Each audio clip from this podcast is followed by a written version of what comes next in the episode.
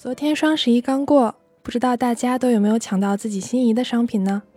不过我也看到啊，网上好多人吐槽双十一堪比奥数题级别的复杂规则，预售、尾款、定金、红包、跨店满减、购物金还能膨胀。不少网友哭着表示愧对数学老师，谁说过日子用不上数学的？当然，这也只是国内这一边的幸福讨论。可是当双十一购物节的营业额公布出来的时候，日本这边虽然没有哀嚎遍野的羡慕，但是不少日本网友也好，媒体也好，已经开始认真的去探讨日本和中国在电商领域的差距了。不过话说回来，我是在国内各大电商开始在双十一搞这些花里胡哨的活动之前就来到了日本，想想也是好几年没参加上双十一了。虽然日本这边在看到双十一之后，也把羡慕变成了实际的学习，但是规模尚未成型。知名度和销售额也远远都赶不上中国。那么日本在双十一不疯狂剁手，大家都会做些什么呢？这个答案绝对出乎你的意料。嗨，大家好，这里是旅日，我是 Tina。我是无比怀念双十一剁手的 Tina。其实就在今天早晨，日本的新闻上就开始报道各种和中国双十一购物节，日本这边叫做单身日的相关消息了。其中最让日本这边羡慕的就是在整个双十一购物节期间，阿里巴巴代表的天猫系营业额达到了九兆六千亿日元，也就是五千四百零三亿人民币。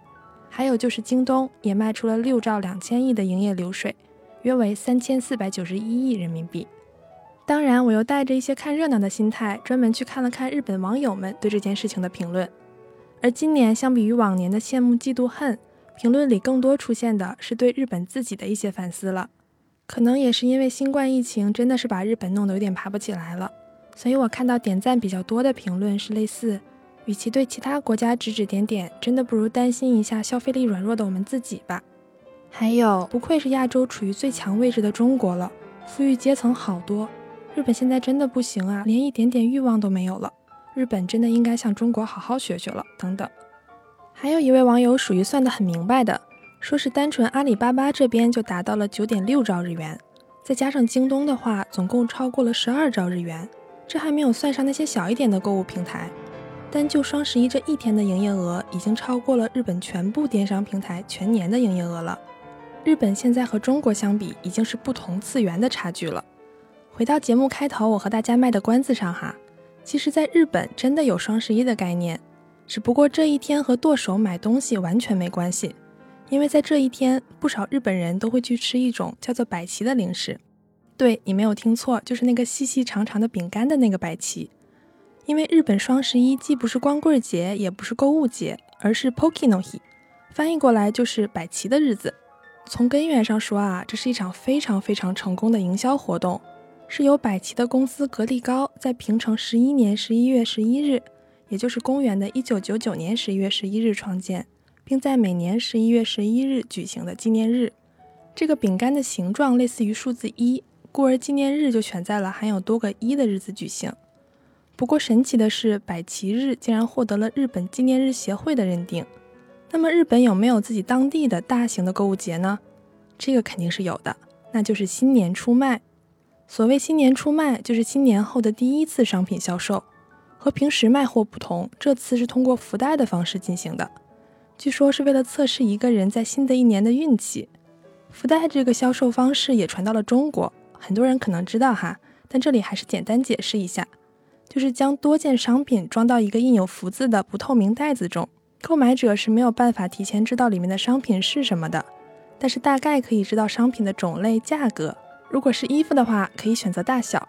而一般来说，福袋中商品的总价是要高于标价的，甚至会达到标价的几倍。比如五千日元的福袋可能会开出上万元的商品，甚至好几万的商品都是有可能的。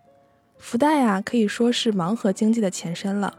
福袋里的商品未知，这种期待和博弈的感觉，对于消费者来说有着巨大的吸引力。而且可能很多日本人跨年夜去山上神社求签，结果不论是吉是凶，都可以买个福袋验证一下。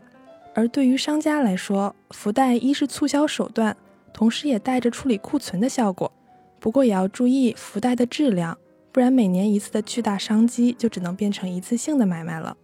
另外，福袋的内容原则上是不应该公开的，但是价格比较高的商品，比如奢侈品、珠宝首饰，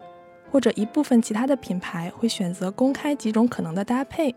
或者公开福袋内价值最高的商品，给予消费者一定的知情权，或者干脆做成透明的福袋，只是走个形式，靠商品内容吸引消费者。本来日本人呐就对新年出卖热情爆表，甚至有人会去专门做日程表来抢到最多的福袋。同时，日本人爱排队这个特点又是举世闻名的，所以新年商店前的排队盛况就可想而知了。许多日本人会提前去排队，直接在店门口跨年。排队的人数每年都得到刷新，从几千到上万人，队伍甚至会排到几百米开外的地铁站里。其实，在疫情前，中国的消费者也在日本的新年出卖中占有一席之地。日本高级百货商店高岛屋的店员就曾经透露。买走店内高额福袋的几乎都是中国人，毕竟在这个时候，很多奢侈品牌会推出价格超值的福袋，花五万块钱的人民币买十万块钱的商品，这是很多出手阔绰、沉迷买买买的中国游客所无法克制的。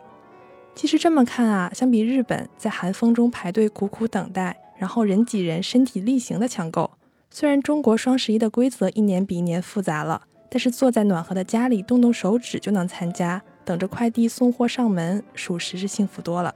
就当是向当初的数学老师们赔罪，稍稍忍耐一下吧。也希望大家双十一购买的商品都能早日到货哦。好的，感谢大家收听《旅日东京日记》，我是缇娜。